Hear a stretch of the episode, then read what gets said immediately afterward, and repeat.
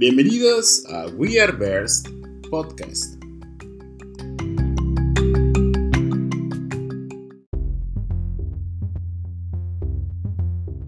Hola, ¿qué tal chicos? Bienvenidos a We Are Bears Podcast, el nuevo episodio. Esta semana vamos a hablar sobre dos temas súper importantes y uno de los temas a los cuales nos referimos y que les pedimos a ustedes que nos escribieran a través de nuestras redes sociales We Are Bears Inc. en Facebook, Instagram y donde nos pueden encontrar Spotify, Apple eh, Podcast y Google Podcast y demás plataformas de podcast. Hoy vamos a hablar sobre las etiquetas eh, LGBT y, aprovechando que estamos en el mes del orgullo, eh, vamos a hablar sobre estas etiquetas que con las que siempre nosotros hemos, hemos vivido, ¿no? Algunas etiquetas como mariquita que te ponen, y desde lo más básico que te ponen en el colegio, pero en realidad ustedes se sienten como mariquitas, ¿no? Pues no me siento como mariquita, entonces, ¿por qué siempre tienes que cargar con esa etiqueta para toda la vida? Eh, vamos a saludar y hoy dándole la bienvenida a un nuevo integrante de, la familia de We Are Bears, a Gio desde Guanajuato. ¿Cómo estás, Gio? Bienvenido.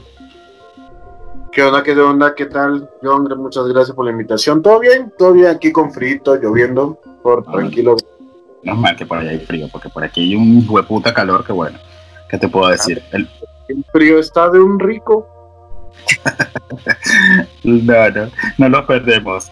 También saludamos a Anísar. Anísar Yao desde Perú. ¿Cómo nos trata la vida hoy? Hola, ¿qué tal a todos? Muchísimas gracias por las sintonías que nos hacen el día de hoy. Por aquí, mi nombre es Yao Anísar y por aquí, bueno, ingresando nuevamente como día a día, como semana a semana a esta interesante conversación que tendremos el día de hoy sobre etiquetas. Bueno, y así pasamos y le damos la bienvenida a Jimmy, a Jimmy que está aquí también, que nos acompaña el día de hoy. Jimmy, bienvenido. Hola muchachos, ¿cómo están?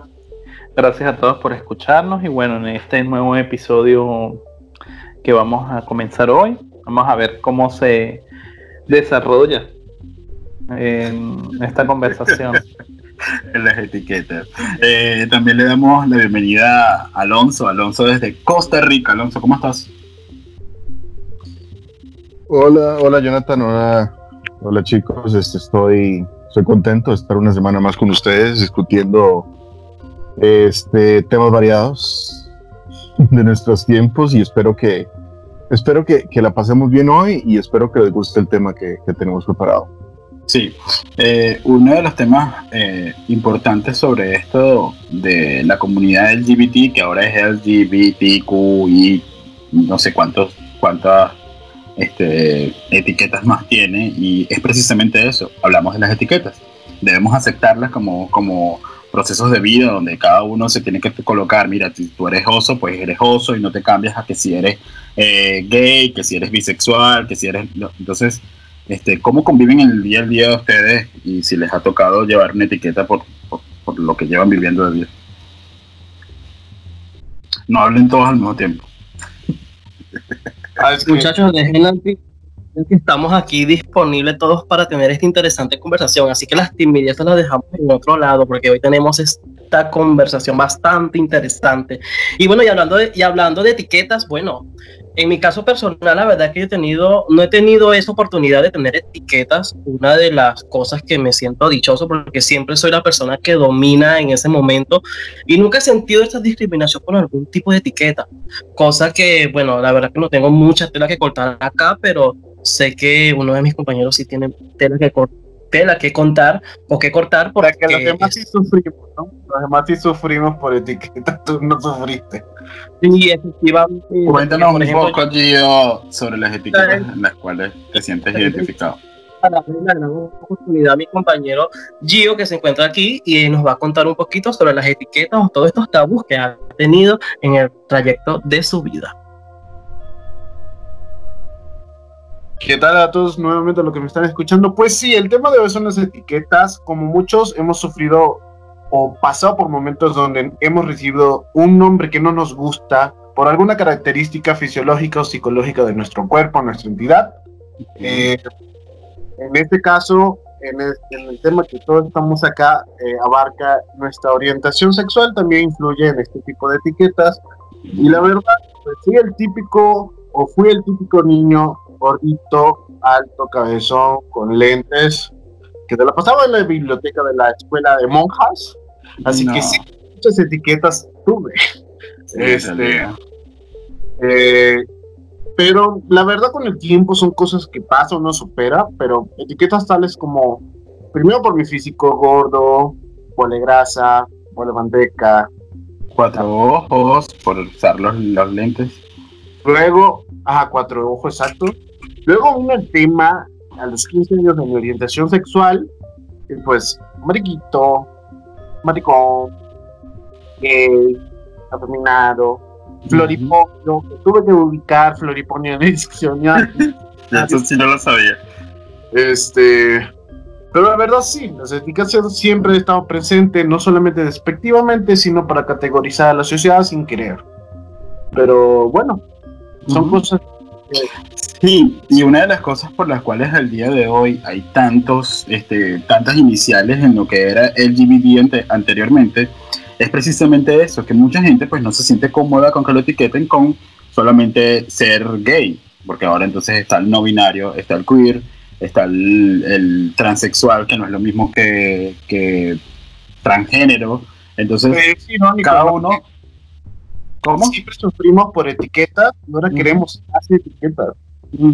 Queremos más y, queremos y siempre estamos buscando más etiquetas en nuestra vida. Ah, mira, ya yo no soy esto, yo soy un rockero empedernido. Ah, Ok, pero ¿sabías que esa es una nueva etiqueta? Sí, pero esta es mi etiqueta y yo la deseo. Entonces luego no me siento cómodo en el transcurso de los años y quiero otra etiqueta nueva y así sucesivamente, ¿no? Alonso, ¿qué nos dice sobre eso? Bueno, al igual que mi aquí mi compañero, mi compañero Gio, desde que estuve en la escuela, eh, después que empezaron a darse los cambios en el cuerpo, siempre fui el gordito, el inteligente, el, nerd, el, el grandote, el todo. Entonces, realmente sí sufrí con esas. No, no sufrí tanto, pero sí como que me pasé en unos momentos así como no muy agradables por ese tipo de etiquetas. Y también en la parte de sexualidad, creo que por, por verme grandote, por verme gordo, por verme súper alto, creo que más bien no. Creo que no, no, no, como que les daba miedo meterme esa etiqueta porque saben que Que le ibas a no, no les iría muy bien. No les iba a ir muy bien. De hecho, tengo como dos anécdotas en las que casi, casi mando al hospital a compañeros. Eso, eso ¿En es, serio? eso, eso- eso es un, eso es un tema para otro programa, muy, muy interesante. Y la ¿Te parte, la parte, sí, no, hay una muy buena. Hay una muy buena que tiene que ver con una columna de esas de, de cemento, piso resbaloso y un niño jodión. Ok. Es muy buena historia, es muy buena historia. Bueno, y tiene que ver y sí tiene que ver con una posible fractura de brazo. Bueno, después de eso hablamos. Dios mío, esto está bueno, esto está como un episodio de Netflix, nos deja así como en el suspenso. Y la parte y la parte Importante. etiqueta sí, o sea, dime. Ah, Importante avisar a los oyentes que ninguno de los miembros de este podcast ha sido lastimado por nuestro compañero, chicos, así que Sí, en realidad ninguno hemos sido ni- lastimados por Alonso. ni- ningún miembro fue lastimado durante la realización de este programa.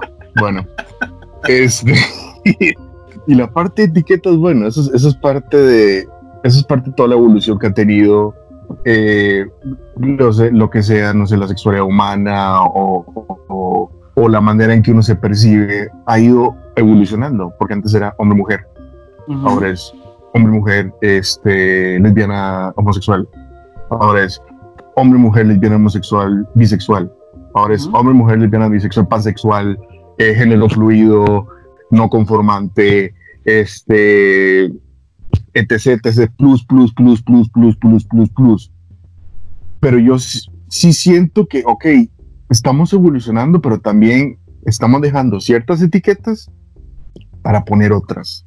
Ujú. Lo que estamos es arrancándola y poniendo otra, arrancándola y poniendo otra. Y yo siento que, que sí, eventualmente va a haber muchísimo más plus que letras en lo LGBT, la verdad. Sí, y una de las cosas que, que- siempre tememos eh, cuando estamos en la escuela o cuando estamos en, en cualquier parte o cuando vamos a iniciar, por ejemplo, en un nuevo trabajo y todo lo demás, es que nos coloquen la etiqueta de que como mira el mariquito o mira el, el- maricón del... del- es lo que más, lo que más, bueno, por lo menos en, en mi caso es lo que más uno teme en la parte de social y socializar con nuevas personas y todo lo demás, o lo que más temía, porque ahora tú dices como que me vale verga, y, o sea, no me importa como, como me veas o como total es mi vida y no tienes por qué importarme. Jimmy, cuéntanos a ver si tú tuviste alguna experiencia con estas benditas etiquetas que nos han seguido durante toda la vida, ya sea por la parte física, como dijo Gio. Bueno, eh, creo que a mí me ha sucedido más parecido a lo que comentó Gio. Eh, desde pequeño, pues, era el típico niño gordito que no hacía deporte, este, no se juntaba con los demás niños a jugar fútbol porque sencillamente no me gustaba estar jugando fútbol ni nada que se le parezca. Entonces me se mucho por lo que era gordito, el gordito, no sé, con puros sobrenombres de gordito, hamburguesa, este, eh, tantos sobrenombres que ahorita ya ni me acuerdo. Te decían hamburguesa, ¿en serio? Sí, incluso hasta eso, en serio. Eh, Cuando estaba en ¿Quién- la escuela. O sea, Pero hamburguesa es delicioso, o sea, te tenían ganas. no te diste Ah. cuenta. sí, no, pero es que en esa edad de, de primer grado, segundo grado, pues era un niño inocente. No estaba todavía con esa mentalidad. Para mí, le quitaste la hamburguesa del, del almuerzo de algún compañero y por eso te estaban llamando así. No sé. Eres el Alonso de la clase. clase. Eras el Alonso de la clase, di la verdad. sí. Sí. Todos te quieran comer. Cuando después llega al bachillerato en primer gra- en primer año, eh, pues ya empieza el otro tipo de etiqueta, que es, Más sexual. es más sexual, que eres mariquito, el que se lo pasa con una niña, que no le gusta deporte, y entonces eres mariquito y que no sé qué, no sé qué más, y bueno. Sí, esa es una etiqueta recurrente. Por lo menos a mí no me gusta practicar un deporte. Me gusta ver un deporte, pues, puedo, puedo verte un partido de fútbol, puedo verte... A mí me gusta mucho la Fórmula 1, pero de que lo practiques es, es bien distante. Y a muchos a lo mejor nos gusta ver algún deporte, tenis, no sé, lo que sea, pero no nos gusta practicarlo. Entonces, el no- Jugadores. Jugadores. ¿cómo? A mí me gusta ver los deportes, sí, por los jugadores. Sí, claro. No. Sí, mismo, Sí, yo no. veo- entonces, que ahí dice, ahí, ¿dónde va la pelota? No me interesa, yo estoy viendo otra cosa más interesante que ver el hombre. No, a mí, por ejemplo, no, yo no, a mí no me atraen los futbolistas para nada. O sea, no los veo y no me atraen absolutamente nada. Yo no sé qué le ve las mujeres cuando ven eso, o los hombres cuando ven eso, no sé, no me, no me atraen. De verdad que no me atraen. A mí la verdad que tampoco me Oh. A lo mejor uno que otro beisbolista puede ser, Ah, bueno, sí. Sí, eso pero sí. no es, muy, no es muy común tampoco. Pero Y sí. la lucha Ah, libre claro. ya es otra cosa. Pero bueno, Oh, no estamos oh, claro. tema. Pero, pero nos vamos al fútbol americano, nos vamos al rugby. Es otra cosa, ¿verdad? Ay, bien, eso bien. sí es demasiado bueno. Chicos, entonces, Ay, no, pero yo ni por eso, a mí me aburre el deporte, no sé por qué. bueno, entonces, eh, por no querer estar participando en un deporte, nos etiquetan como que mira el mariquito que no le gusta ningún deporte. Pero no a todos los hombres nos gustan, nos, nos gustan los deportes. No a todas las mujeres les gusta maquillarse, por ejemplo. No a todas las mujeres les gusta estar. Entonces, eh, empezamos, empezamos eh, evolucionando y evolucionando y evolucionando y llegamos a un, a un tiempo donde ahora tenemos demasiadas cosas, eh, demasiadas etiquetas. Ahora tenemos demasiadas cosas que categorizamos porque ahora son subcategorías de una cosa que se empezó y ya no somos humanos, sino que ya tú eres. Fíjate, me enteré de una etiqueta que se llama cisgénero. No lo sabía, no sabía exactamente qué significaba la etiqueta cis, cisgénero. Y es un hombre que nace hombre y le gustan las mujeres, o algo por el estilo, ¿no? Déjame buscarlo para que pueda dar la. la, la- No se suponía que eran la- La hombres historia de que se sentían bien siendo hombres. O mujeres que se sienten Ajá. bien Si siendo usted es una mujeres. persona cuya identidad de género está alineada con el sexo que le asignaron al ser, usted es una persona cisgénero. Ah, bueno, eso, que le gusta ser hombre. Entonces, ¿cómo, cómo a Exacto. ustedes les gusta ser hombre? ¿Ustedes cuatro les gusta ser hombre o no? A mí me encanta. Ah, no, no sé. No les gusta ser hombre. A mí me fascina ser un hombre masculino, varonil, rico y delicioso. que cuando paso que me vuelquen y me miren, eso es lo más rico que puede existir en la vida, creo yo. Pero una cosa que me llama la atención yo también que te quiero hacer una pregunta, porque este, esto, esto, en, esto encapsula en lo que es en el mundo del ambiente, no encapsula dentro de lo que es el mundo del ambiente, porque sin embargo dentro del ambiente también existen varias etiquetas, ¿no? ¿Y dónde vamos? Eres el pasivo, el guagüero, el activo, el versátil, el oso, el que te gusta el fisting, el que te gusta el sado. O sea, hay tantos tipos de etiquetas en el ambiente que, y yo me pregunto, ¿esto es parte del ambiente o no es parte del ambiente? No, es que es parte de todo como humanos. Nosotros estamos este, tentados a ponerle una etiqueta a todo. Entonces, ya tú no dices, ya tú no dices, te gusta el sexo, ya tú tienes que decir, yo me gusta el sexo, pero soy versátil y eh, más, porque te preguntan, aparte de decirte, ¿eres versátil? Sí, soy versátil, pero ¿qué te gusta más? O sea, soy versátil, me gustan las dos cosas. No, ¿qué te gusta más? Ah, Bueno, ser activo. Entonces, Activo, ese- todos los versátiles. entonces esa es otra etiqueta más que nos, que, nos, que nos colocan y que nos colocamos entre unos entre otros. Entonces, ¿a dónde vamos con tantas Ahora, ahora ya no es activo, pasivo, versátil. Ahora es versátil más activo, versátil, versátil más pasivo, versátil plus plus No, plus activo. O sea, inclinaciones son pasivos. Todo. Bueno, Eso es una mentira. La gente que vive engañada. ¿qué? Que todos los versátiles son pasivos. No importa. Son.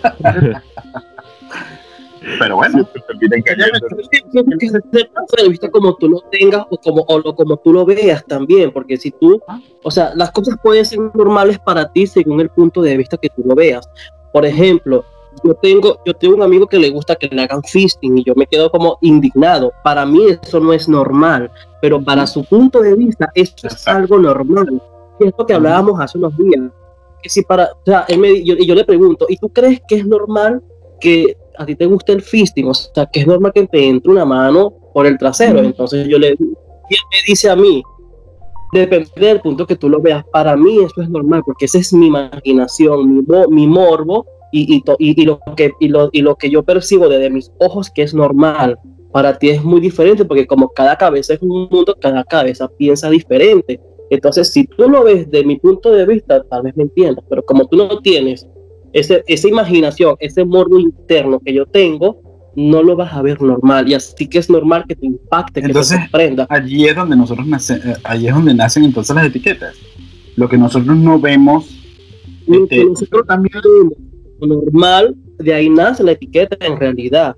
Es como que, es como que, por ejemplo, a un musculoso le gusten los gorditos, pero no le gusta otro musculoso o otro delgado. Entonces de ahí como que ese tipo de etiquetas que si eres oso, que si eres chavi, que si eres que si eres musclever, que si eres, o sea, hay tantas etiquetas dentro del mismo ambiente que incluso en lo personal yo, no las conozco, porque a mí me dicen, no, que tú eres un tipo de oso X, entonces yo me quedo como que soy, yo, ¿qué tipo de oso soy? Ay, yo no sé, y yo como si también con todas las cosas de verdad, no me preocupa mucho el hecho de qué, de qué tipo de oso soy, porque, o sea, si yo tengo definido mi identidad de quién soy y cómo soy, ya no me importa la etiqueta que me pongan. Y eso es algo de las cosas que a mí me diferencia de los demás, que a mí no me importa como tú quieras decir, como tú me quieras llamar, porque sencillamente yo estoy claro de que, de dónde estoy parado, quién soy yo, y de ahí nace el tema de etiquetas. Todo depende del punto de vista como, del punto de vista como tú lo sientas.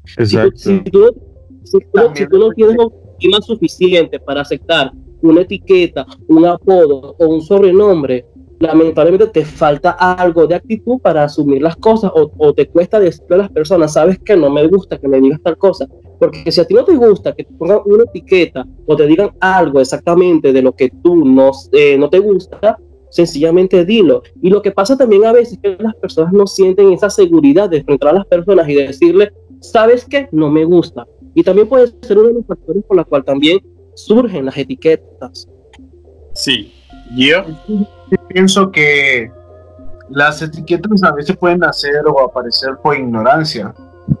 Yo en parte descubrí mi orientación sexual o mis gustos sexuales por una etiqueta. O sea, estaba, yo tenía 13, 14 años, estaba con tres compañeros de la escuela y estábamos molestando a alguien de un grado superior. Que la verdad, este, eh, pues sí, para su edad sí era muy afeminado este muchacho. Y muchos le empezaron a gritar por el, el patio del colegio, gay, gay, gay. Y pues yo no sabía qué era, pero mis amigos lo estaban haciendo y lo estaban gritando. Y yo le decía, gay, gay. Este, hasta que la madre superiora nos, nos cachó y de castigo yo que tenemos que traer un cuaderno, la definición de gay en el diccionario firmado por nuestros padres. Ok. Entonces, pues obviamente, para poder entrar a la clase del día siguiente, tuve que hacer eso. Cuando leí el, el, significado de la palabra en el diccionario, ahí fue cuando vi la luz, la luz de, las penumbras de mi oscura juventud, este, pues sí fue farol, no fue la luz completa, pero sí fue un farol que me empezó a orientar en ciertas ideas que me pasaban. Digo, las etiquetas siempre van a aparecer, aunque las queramos eliminar, son las que ayudan a clasificarnos en la sociedad en general, no solamente en la comunidad gay. Sí, obvio. A veces aparecen por ignorancia. Y creo que allí donde, donde ustedes dos tienen puntos súper válidos en, en, cuanto a la conversación, y es donde verdaderamente nacen las etiquetas. Eh, a veces nacen del miedo, a veces nacen de la ignorancia, a veces nacen, y cuando digo del miedo, porque a veces nosotros no tenemos la capacidad mental, algunos, para enfrentar una situación que te viene de golpe y que te están diciendo en la cara cualquier cosa por discriminación o algo, que no lo entiendes exactamente y no lo entiendes y que no, no sabes exactamente que tienes que pararlo y decir, oye, mira, basta, o sea, si soy gay, ¿cuál es el problema? O sea, ¿te pasa algo o tienes algún problema en el cual no puedas aceptar que yo sea diferente a ti? Entonces, allí es donde, donde, donde está lo que sale del positivo de todo esto de las etiquetas. Alonso. Sí, este, sí, continuando con el, con el, con eso que mencionó Gio, con esa, con esa anécdota, también eh, el término gay se ha utilizado mucho para, no, no precisamente con, con, buenas intenciones, se ha utilizado con mucha ignorancia a lo largo del tiempo, o sea, ves que, que por ejemplo, mucha gente dice, ay, es que eso es muy gay, oh, te comportas muy gay, o, ay, eso es tan gay. Entonces, sí, de una yo siento, exacto, como una manera despectiva, o sea, como que, que, que muestra ignorancia, porque creen que, que ser gay denota cierto tipo de valores o cierto tipo de comportamientos o cierto tipo de, de formas de pensar. Entonces también yo siento que también es, como dije, eso es producto de la ignorancia. Entonces, como por ejemplo, eh, reírse de un compañerito diciéndole, oh, es que este es gay, pero, o sea, ¿qué es gay? O sea, para, para mí el concepto de ser gay puede ser diferente al de otra persona. Pues, posiblemente sea un Sí, niño. pero por ejemplo, son sea- términos que a lo mejor en, en una edad temprana no lo manejas. O sea, tú lo dices y lo repites porque a que eh, lo escuchaste que tus papás dijeron y se refirieron de mala forma a una persona con ese Pero- término. Y entonces tú pero- dices, lo repites, ¿no?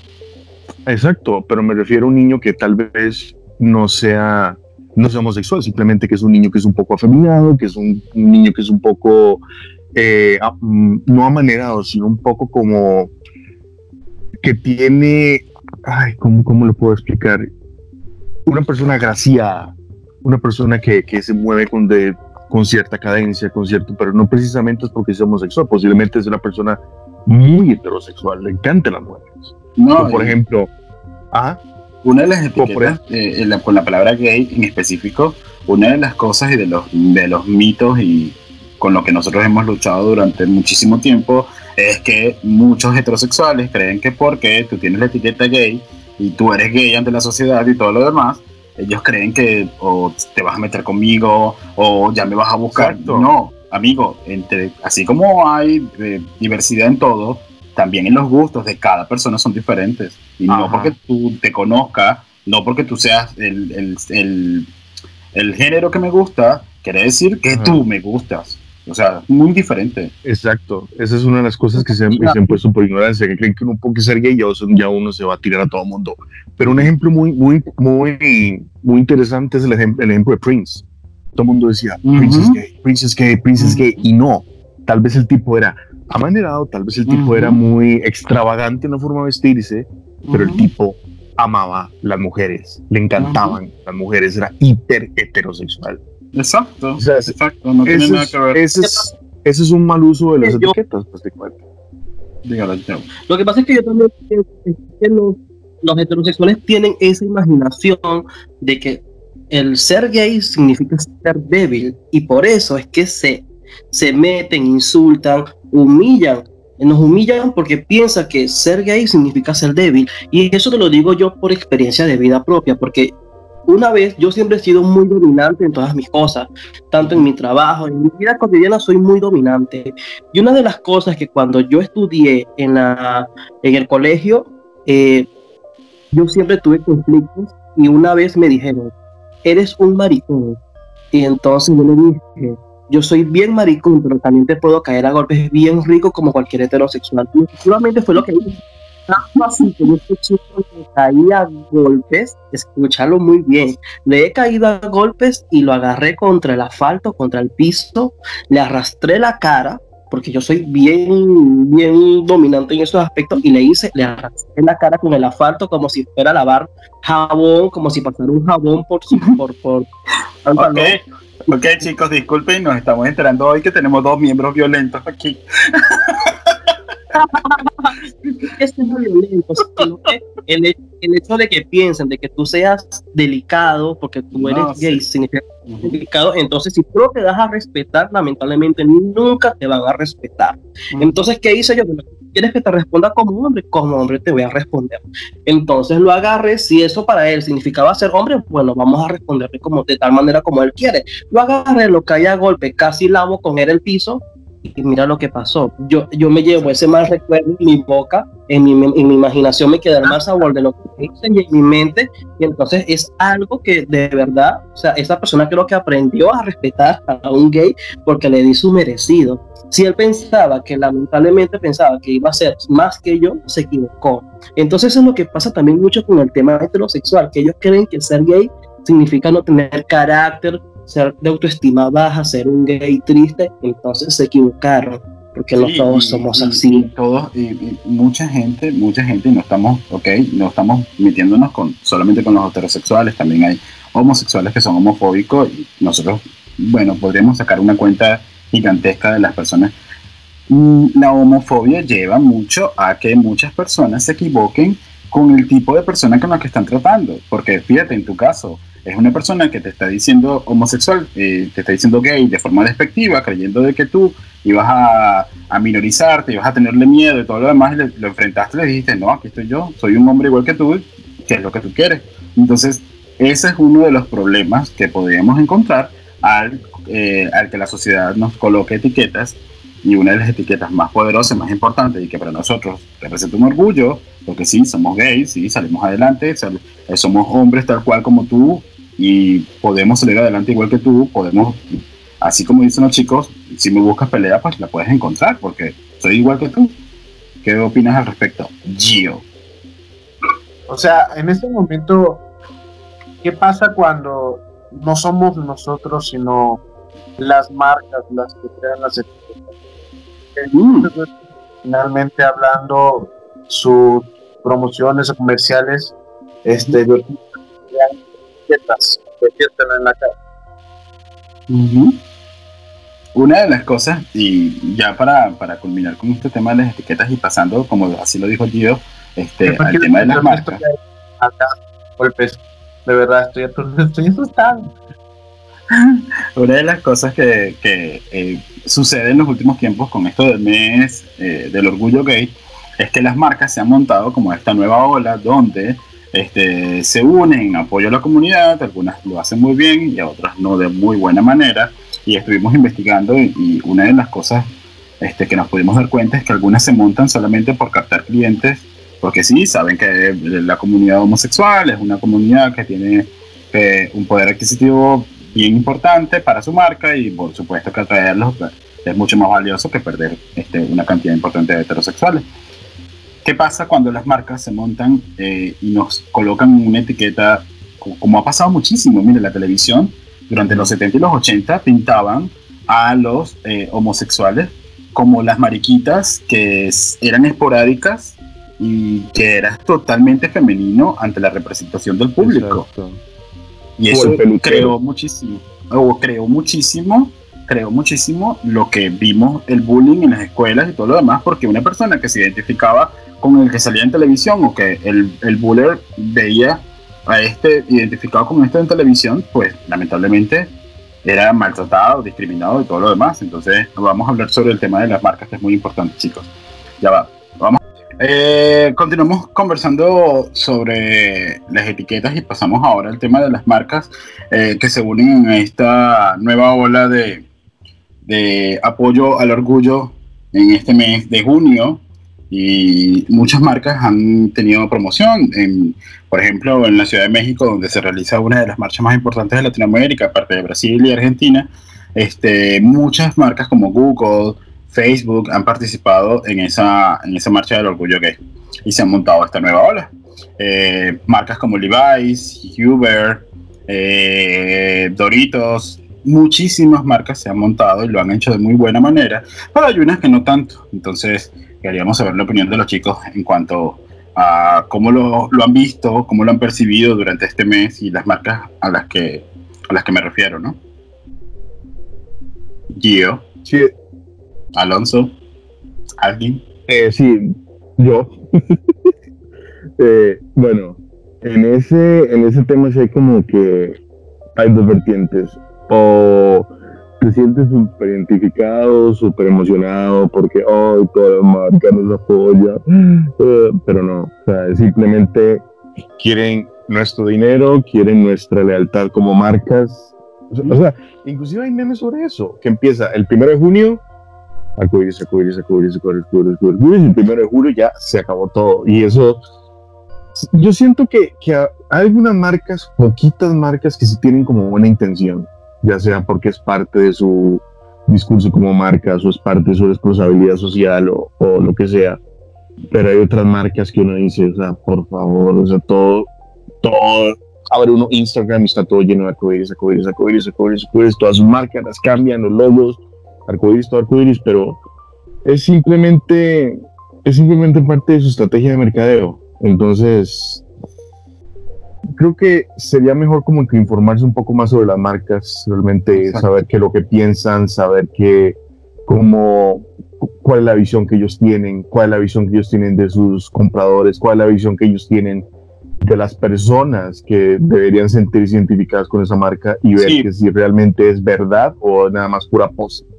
Exacto, por ejemplo, hay marcas muy poderosas y que tienen eh, en su cabeza a alguien muy, muy, muy, muy importante, gay. Eh, eh, por ejemplo, Apple, que tiene a Tim Cook, que tiene al CEO de Apple, es gay abiertamente desde recientemente, desde el 2014. Y una de las cosas que él dijo cuando salió del closet fue que lo que lo inspiraba a salir del closet era que el que muchos homosexuales en el mundo conocieran de que una marca tan importante tenía la cabeza alguien como eh, homosexual, este, podría hacer que muchas personas este, vieran y se sintieran identificados con este tipo de personas poderosas en el mundo. Entonces eso es importante eh, que marcas como esta apoyen a la comunidad para que seamos más visibles y le digamos al mundo, no importa lo que seamos, podemos ser igual que tú, podemos este, hacer los mismos trabajos que tú, no somos una raza diferente, somos la misma raza, somos la humanidad y estamos aquí este, para, como quien dice, echar para adelante, ¿no? Ahora que mencionaste Apple, muy interesante porque Apple, eh, puedes ver su página, puedes ver todo, toda su publicidad y ellos no hacen alarde de eso. eso, eso, eso, eso es lo interesante que tiene Apple eh, ellos tal vez tienen presencia, no sé, en, los desfiles de Pride, o tienen presencia en otras cosas, pero es únicamente por sus empleados. Ellos tienen nada más como que material promocional, que si yo camisetas o banderas o lo que sea, pero es únicamente para darse a los empleados. Ellos no, no, yo siento que no tienen como una, o sea, como que no te embarran la bandera de arcoíris en todo lado, simplemente lo utilizan, obviamente porque es parte del movimiento, pero, pero de una manera sutil, de una manera bien ejecutada, la verdad. Ellos también tienen ciertas cosas, como por ejemplo, no sé, líneas de productos como las, las bandas para los para, la, para el reloj, que tienen así la bandera del, del arcoíris, pero ya está, no, no es una marca que choque con, con el uso del arcoíris, con Por el uso ejemplo, del concepto Por ejemplo, a mí me gustó mucho la campaña que sacó Burger King, eh, donde decía el Proud eh, Whopper.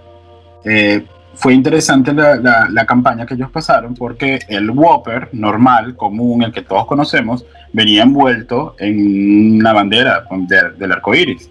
Y cuando tú lo abrías, lo que te decía era que todos somos lo mismo por dentro. Y es exactamente eso. Entonces es muy interesante que una marca tan poderosa y que tenga seguidores a nivel mundial y que tenga presencia a nivel mundial, mande este mensaje diciendo de la autoexpresión y diciendo todos somos iguales por dentro. No importa que estemos envueltos en etiquetas, no importa que estemos, este, que unos seamos queer, otros seamos este, osos, otros seamos eh, lesbianas, otros, no importa. Lo importante es que todos somos iguales. Chicos, Kio, Este, sí, sí te estaba escuchando. Lo que pasa es que el tema me hace un poquito de ruido porque en este tiempo de cuarentena yo no he visto gran así como que un gran boom de promoción y publicidad en apoyo a la comunidad LGBTQ, Z, Omega, Delta, lo que sea. Este, en redes sociales por lo menos no. Sí he visto una que otra marca que tiene esa eh, costumbre de mm, actualizar el logotipo de sus redes con una temática arcoíris o rainbow para demostrar apoyo, pero como tal, así como que, oh, wow, eh, las marcas, esta marca me apoya, sí, no, pues la verdad es que no. Eh, sí he podido indagar, porque en estos días quería comprar, dije, quiero una playera con temática Pride, ¿no? Digo, Ujú. que se voy a la marcha, quiero una. Y hay muchas marcas. Ahí está Puma, está Calvin Klein, está eh, Happy Socks, creo que también está Nike también es muy... Nike, exacto.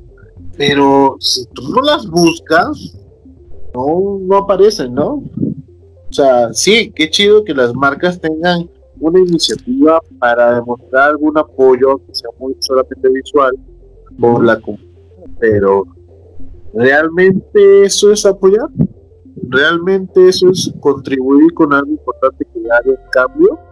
Que, que estés a favor del matrimonio gay y lo expreses con un par de zapatos de edición limitada que solamente va a salir por dos meses, estaría bien. No sé.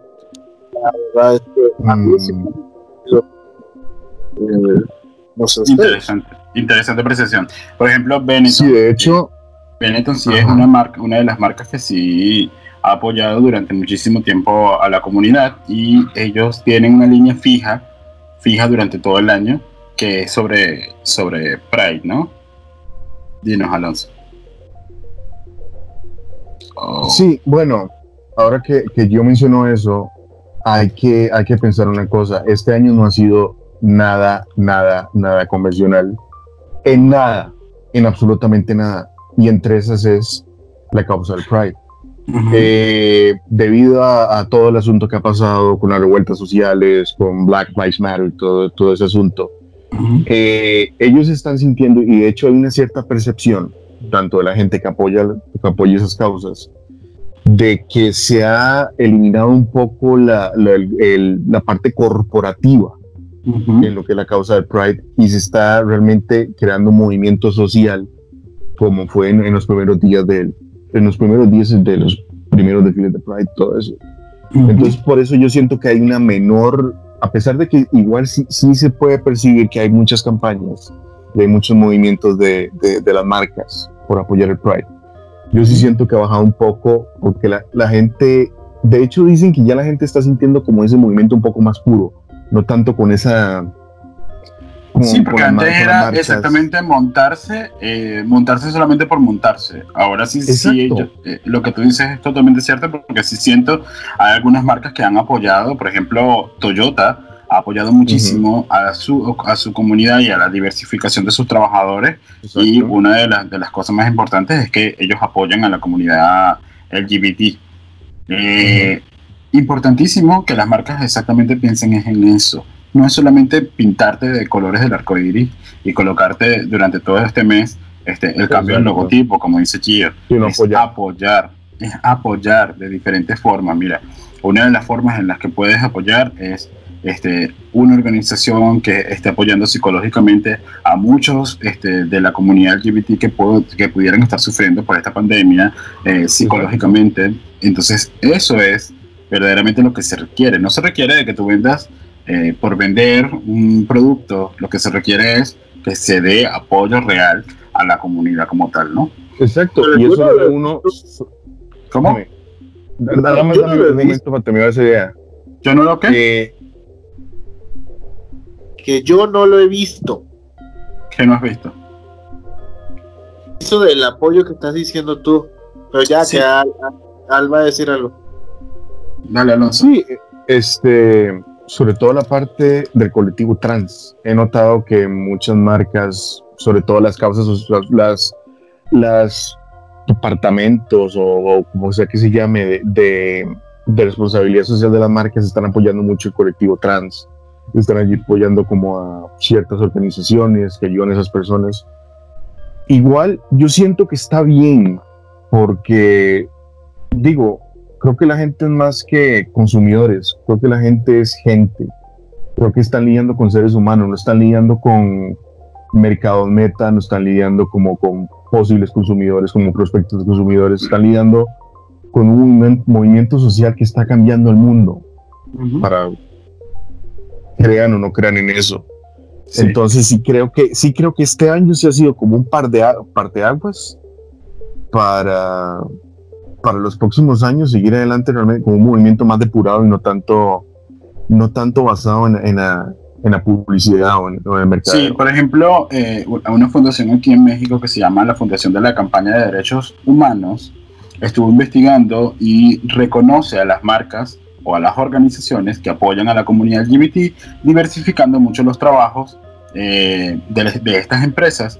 Y, por ejemplo, marcas ganadoras y que marcas que verdaderamente han impulsado esta diversificación en el trabajo, ha sido, por ejemplo, Facebook, Uber, Google, Nike, Coca-Cola, City Banamex, Kellogg's México. Entonces, sí se ha dado el apoyo. Lo que pasa es que a lo mejor no es palpable por, por el público en general, pero sí se ha dado muchísimo el apoyo. La mayoría son transnacionales, pero sí hay marcas nacionales que verdaderamente, por lo menos aquí en México, que apoyan esta comunidad y, por ejemplo, al incluirlos dentro de su plantilla, eh, pudiéramos estar accediendo y diversificando muchísimo lo que es la, eh, los trabajos y el, y el ser aceptado en un trabajo o no solamente por tu, por tu género, ¿no?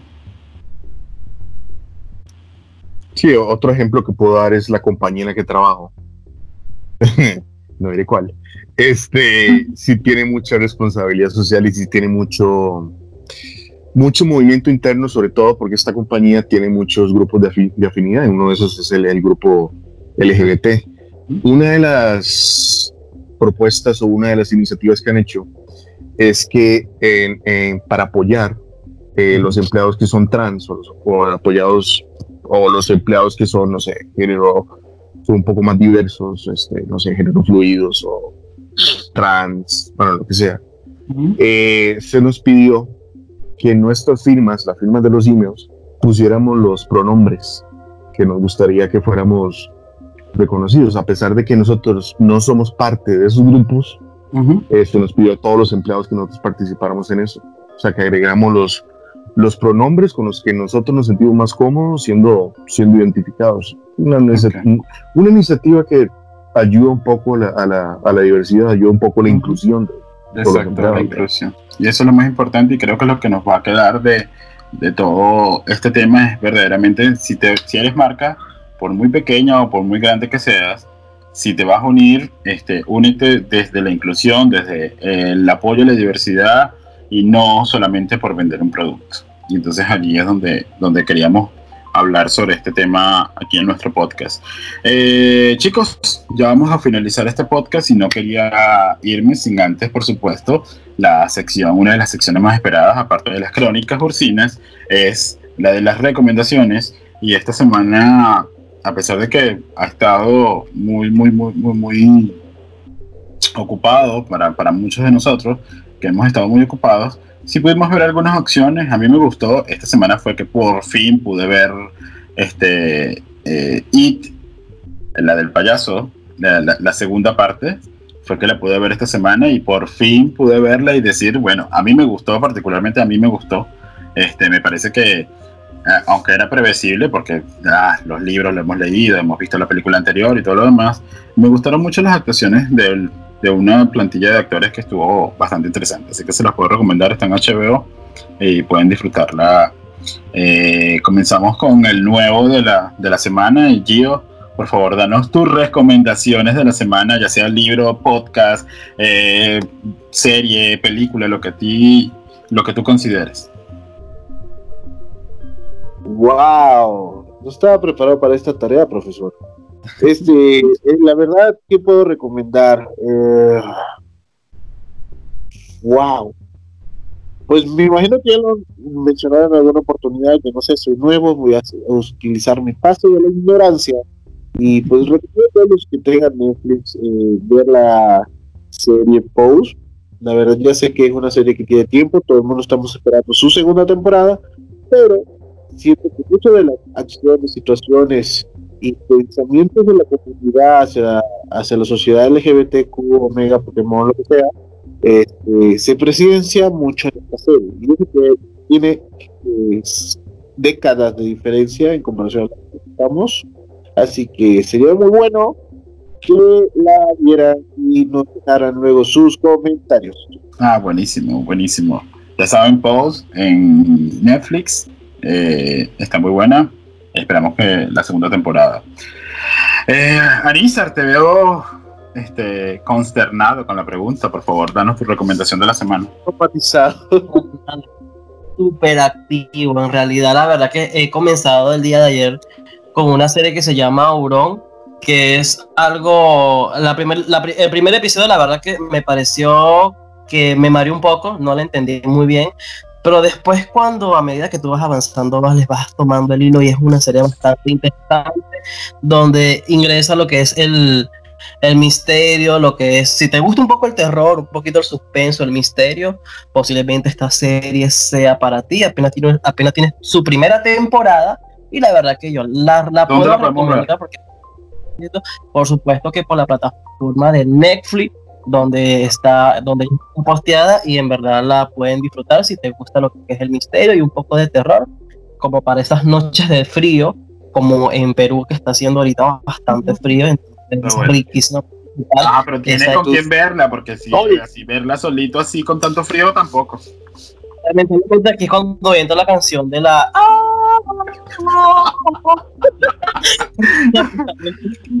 Probablemente este, no tengo con quién verla, pero bueno, sin embargo, igualmente me la estoy disfrutando un montón y la verdad que la puedo recomendar con ojo cerrado y aprovecho esta oportunidad ya que nos estamos despidiendo para mandarle un saludo a todas esas personas que siempre nos escuchan semana a semana. Muchísimas gracias por ese apoyo. Y recuerden, amigos, que si quieren unirse a nuestro tren, bienvenidos van a ser para que disfrutemos juntos de estas interesantes conversaciones que tendremos semana a semana. Así es. Y recuerda que toda la semana. ¿Cómo? Estás sol, sol en Perú, sol.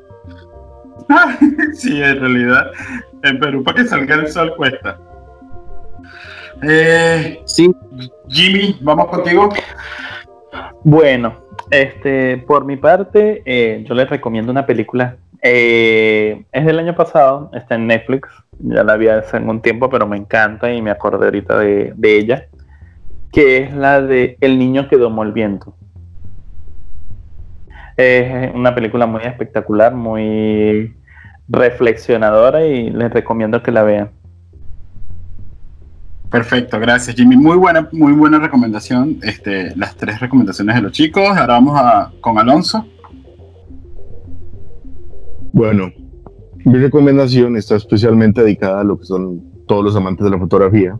Ujú. Eh, hay un documental eh, que se llama Shot, que es sobre este fotógrafo que se llama Mick Rock, fotógrafo británico que prácticamente él le tomó fotos a los más importantes de la música en, en Inglaterra, en el rock. Gente como David Bowie, Mick Jagger, Oh, wow. eh, Freddie Mercury, o sea, los más top, top, top, top, top, top, top de Inglaterra, el tipo les tomó fotos. Y es muy interesante porque no es un, un típico documental con entrevistas, con, eh, no sé, con videos, con cosas, sino que lo que hicieron fue tomar un, un, un acontecimiento que fue sumamente importante para el que fue un infarto que tuvo. Ujú. Entonces recrean cómo fue y durante esa recreación, pero claro, la recreación es toda dramática y psicodélica, y llámenle como quieran, porque el tipo como que le... eh, Digamos que el señor era muy fan de la cocaína, entonces Mm. por eso terminó infartado, pero Exacto. gracias a eso él, él habla de todo, el- todo el- todas las experiencias que tuvo con los con todas las personas que les, que les mencioné. Está súper recomendado, está en Netflix.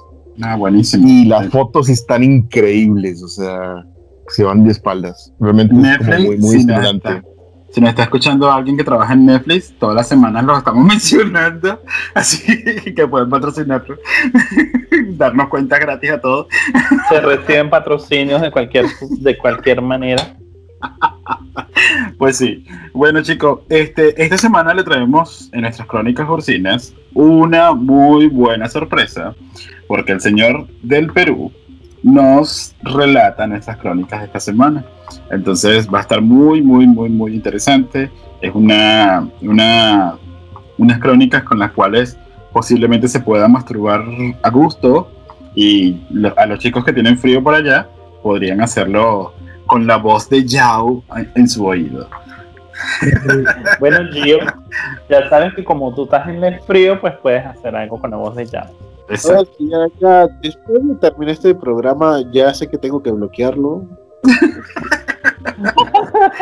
No, estuvo, estuvo muy bueno, chicos. Gracias por, por acompañarnos. Eh, a ustedes que nos están escuchando, por favor, este, escríbanos. Si se quieren unir, pues únanse a la conversación. Vamos a estar publicando esto en Spotify, en Apple, en todas las plataformas de podcast este, para que nos puedan escuchar.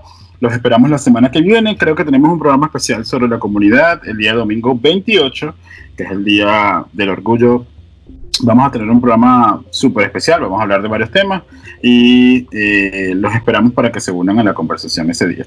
Eh, muchísimas gracias chicos, gracias por acompañarnos. Gracias, adiós a todos. Gracias, saludos a todos, saludos chicos, saludos a todos los que escuchen. Dale, muchísimas Bye. gracias, los esperamos, recuerden We Are, We Are Bears Podcast eh, en, en cualquiera de las plataformas, Facebook, Instagram, Spotify, Apple Podcast y todas las que, las que puedan ver, únense a la conversación, los esperamos la semana que viene y los dejamos aquí con nuestras crónicas ursinas, este, ahora con un toque venezolano, peruano, eh, a través de la voz de Yao. Muchísimas gracias, los esperamos la semana que viene. Bye bye.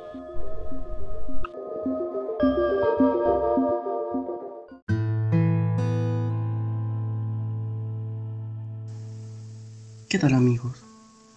El día de hoy les traigo un interesante relato sexual. Así que los invito a que apagues la luz, cierra los ojos, ponte tus audífonos y déjate llevar por la ola del placer. En estos minutos vamos a disfrutar de esta interesante historia personal que te traigo el día de hoy. Todo comenzó hace varios años atrás cuando yo visitaba un hotel a las afueras de la ciudad donde el dueño de dicho hotel es un familiar. Pero yo visitaba el hotel para ir a tomar cerveza y compartir con los empleados que eran mis amigos en ese entonces. Pero todo cambió un día cuando llega un hermoso oso de aproximadamente aproximadamente un metro setenta, piel clara, velludo, nalgón, piernas gruesas, y con labios carnosos.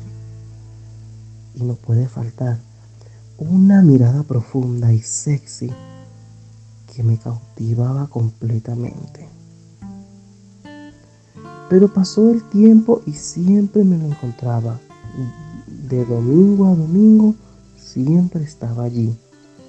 Hasta que llegó un día en que me saludó y allí comenzó nuestro trato. Y aunque no pasaba de un simple saludo, yo quedaba ilusionado, encantado de solo verlo. Y, por supuesto, saludarlo.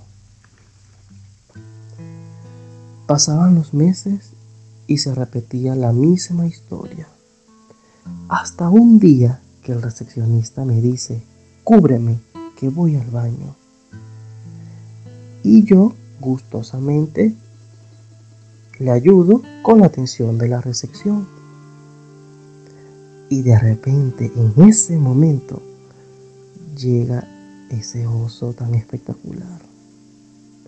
Con una mujer y el mundo se me paralizó de solamente ver esa mirada y esos labios carnosos. Las manos me sudaban como cuando lo vi la primera vez. Al entregarle la llave, yo me apoyo sobre una reja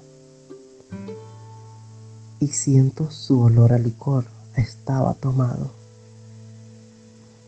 Pero este viene y me agarra la mano con fuerza y me dice susurrando, te quiero comer, estando la mujer a unos metros de distancia. Luego, por supuesto, este se retira y se va a la habitación con la mujer que lo estaba acompañando. Luego, yo decidí no ir más al hotel porque me puse tan nervioso la verdad no sé qué ha pasado. He tenido miedo, confusión. No lo sé. Es algo que yo en estas alturas no lo sé explicar con certeza. Pero una de las cosas que más me parecieron más interesantes que al pasar el tiempo, yo estoy caminando por las calles de mi casa y de repente veo su carro yo solamente digo en mi mente, ¿es él? Efectivamente era él, porque apenas me ve, me reconoce y me hace un llamado. ¿Qué estás haciendo? Pues no vengo de la tienda, le respondo yo, ven, sube. Yo sin pensarlo dos veces, me subo al auto y nos vamos a dar una vuelta. Entre estas vueltas nos metimos a un callejón sin salida que estaba totalmente solo. Y estábamos en ese momento de presión de no saber quién da el primer paso. ¿Lo da él o lo doy yo? Fue en ese momento que ambos coincidimos en la decisión y nos besamos automáticamente. Sentir el roce de su barba con la mía, sus labios carnosos, sentir sus brazos fuertes y sus manos toscas. Fue un momento espectacular. La excitación no quedó atrás porque solamente le toqué por encima y sentía su vergadura. Él me tocó la barriga, sintió mis pelos y le ha gustado. Yo también hice lo mismo, pero a mí ya me gustaba desde hace tiempo. Así que yo no tenía nada que buscar que me gustara, porque yo ya estaba encantado y fascinado por su belleza física y por su buen porte varonil. Una vez de ello, me fui a casa, porque no podíamos hacer nada. Lamentablemente nos encontrábamos en la vía pública y nos queríamos ir preso o algo por el estilo. Pero llegué a mi casa y las ganas de masturbarme estuvo siempre allí presente. Y fue lo primero que hice al momento que yo llegué a mi casa. Luego una vez allí fue la oportunidad perfecta para compartir números de contacto. A los días siguientes me llama, me contacta, veo su nombre y le contesto. Me pregunta qué estás haciendo. Nada en mi casa. Salgamos, vamos a un hotel. Vamos. Fue mi única respuesta. En ese momento me ducho, me arreglo y él pasa por mí en su coche. Nos fuimos a un hotel y entramos. Una vez adentro comienza la locura mayor. En ese momento que entramos a la habitación fue sin embargo uno de los momentos más incómodos y al mismo tiempo tontos e inocentes. Porque ninguno quería dar el paso, tal cual como pasó en ese callejón sin salida donde nos encontramos. Pero sin embargo, yo pensé en ese momento, este hombre me lo quiero disfrutar y lo voy a hacer muy bien. Efectivamente, me tiré encima, lo besé, lo acaricié, le quito la camisa con locura, con desespero. Él hace lo mismo conmigo y me besa el cuello, baja por mis tetillas y como uso piercings, lo chupa con tanta delicadeza que me sorprendió un poco. Luego sigue bajando por todo mi pecho, va por mi barriga y a medida que baja, se limpia la boca, porque todo mi cuerpo es velludo. Y se le enredaban los vellos en, los labios, hasta que llegó a mi pene y lo chupa con tanta delicadeza, como si fuera un profesional, cosa que yo no entendía, me ha confundido porque supuestamente es hetero. Y mira cómo lo hace con tanta delicadeza y profesionalismo. Fue en ese momento cuando baja por mis bolas y mis croquis llega a mi ano y le pasa la lengua, los ojos se, se me han vuelto blancos de tanto placer que sentí en ese momento. Sentir su barba como rozaba por mis nalgas por mis bolas, por mis penes. Qué momento tan excitante fue ese. Luego yo lo empujo y termino de desnudarlo completamente. Lo tengo para mí.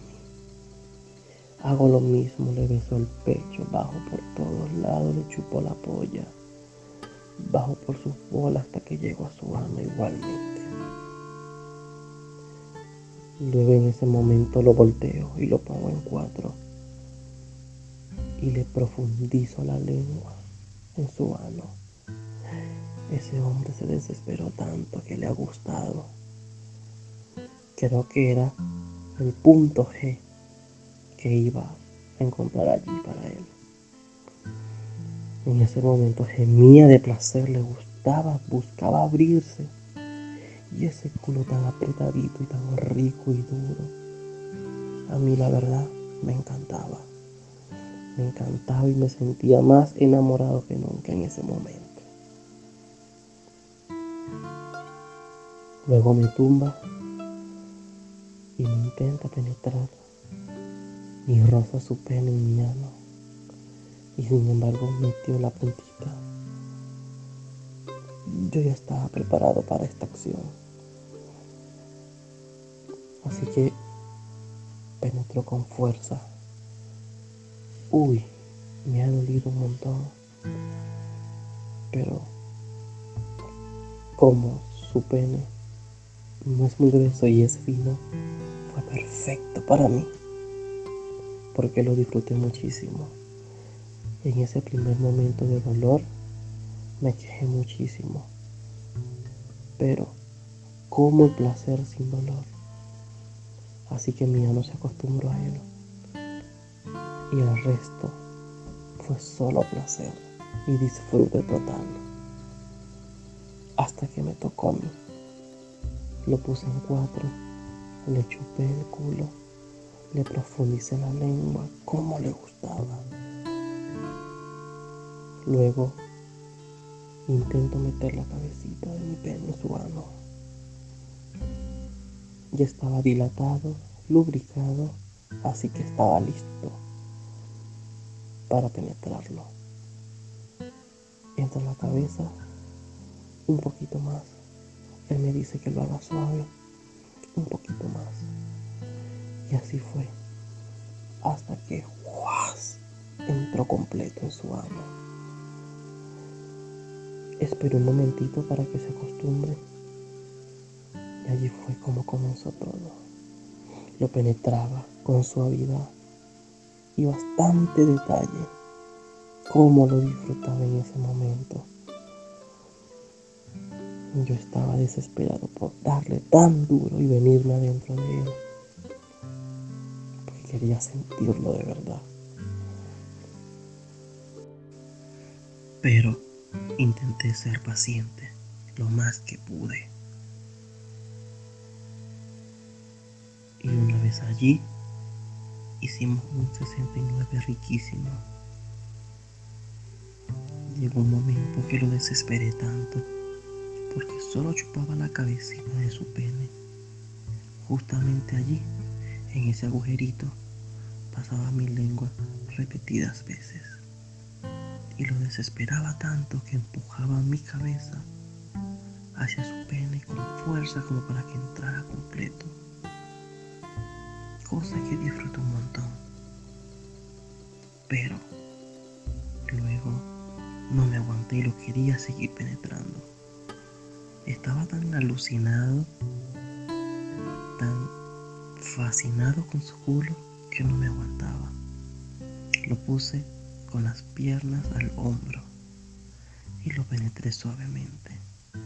Y le di, y le di, y le seguí dando. Llegó un momento que empecé a usar la fuerza dura y le di con fuerza y él le encantaba. Ya estaba acostumbrado. Así que le di con tanta fuerza que él se excitaba. Al ver que se masturbaba yo pensé que se iba a venir pero intenté darle lo más que pude y aguantar las ganas de venirme. Y empecé a darle, y a darle, y a darle. Ah, mm. Ah. Me vine, me vine en su culo rico y delicioso, lleno de pelos. Qué momento tan rico.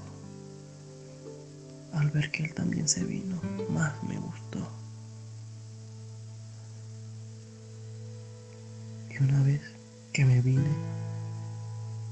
se me fueron las luces, me desmayé suavemente y poco a poco encima de él, encima de su leche, sintiendo sus pechos, sus brazos, sus manos, su barba al lado de la mía. Y nos quedamos así por un largo rato. Solo sentíamos nuestras respiraciones y cuatro paredes que eran testigos de este fogoso momento. Tanta locura, tanta lujuria, tanto exceso, tanto sexo, tanto placer, tanto tiempo esperando para este momento. Valió muchísimo la pena.